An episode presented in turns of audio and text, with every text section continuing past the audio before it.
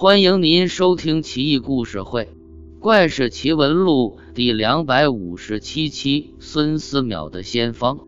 药王孙思邈曾隐居在终南山，和高僧宣律交情匪浅，二人经常在一起探究天理、参禅悟道。当时天下大旱，朝廷请来西域僧人来昆明池畔设坛祈雨，鲜果贡品、香灯熏燃。西域僧人念动佛咒，昆明池七日之内水浅了好几尺。一天夜里，一位老者前来拜见宣律，说道：“弟子乃是昆明池的龙王，久旱无雨，可不是我的责任啊。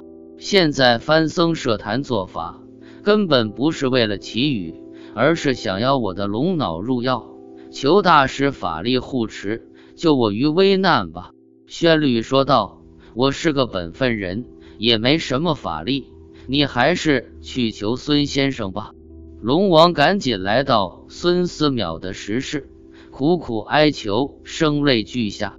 孙思邈笑道：“救你不难，不过你得答应我一个条件。”龙王不假思索：“只要不是要我的脑子，一定照办。”孙思邈笑道。听说昆明池龙宫存有仙方三十首，借我看看怎么样？龙王吃了一惊：“孙先生，这可是龙宫最高机密，你怎么知道的？再说传给你是犯天条的事啊，这可怎么好？”孙思邈：“天条，昆明池都快没了，你们龙族眼看要完蛋了，也没见天庭派兵救你吗？”龙王心一横，孙先生说的对，先顾眼前吧，我就大胆一回，把仙方给你。说罢，龙王转身离去。片刻归来，已经把仙方带到。孙思邈喜出望外，一把接过来，如饥似渴的翻看。龙王呆在那儿等回话，许久不见孙思邈的动静，无奈之下，只得陪笑脸。小心翼翼地问道：“孙先生，别光顾着看仙方啊！”孙思邈这才抬起头来，不解地问：“怎么你还不走？”龙王尴尬地笑了笑。孙思邈以手夹额，笑道：“哎呀，你那是啊，放心好了，回去吧。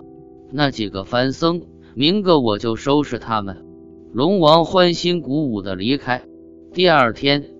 昆明湖突然暴涨，湖畔的法坛和香案、香灯都被冲走。番僧见法术被破，口吐鲜血，羞愧而死。孙思邈后来写成《千金方》三十卷，每卷里边抄录一个仙方，世人都不知道。到了他死后，《千金方》才流传于世。但究竟哪个是仙方，历代名医争论不休。也终究没个结果。安史之乱后，唐玄宗仓皇来到四川，梦见孙思邈向他要武都的雄黄。武都区地处甘肃东南部，与四川省、陕西省、青海省接壤，盛产黄连等药材。醒后，唐玄宗立即下令征集上等雄黄十斤，派使者送至峨眉山顶。使者走到半山腰，见一老者身穿褐色麻衣，须发洁白胜雪，屏风而立，道骨仙风。两个童子眉清目秀，都穿着青色布衣，头顶挽着一个小髻，侍立身旁。使者知道老者就是孙思邈，赶紧上前行礼。孙思邈含笑指着一个磨盘大的石臼，说道：“把药放进去吧。”上面还有给皇帝的书信，你也看看。使者放下雄黄，仔细查看石臼上写的红字，拿出纸笔抄录，抄下一字，石臼上就少一字。抄录完毕，石臼上也就只字没有了。使者啧啧声叹，不一会儿，白雾弥漫而起，恍惚间，孙思邈飞升而去。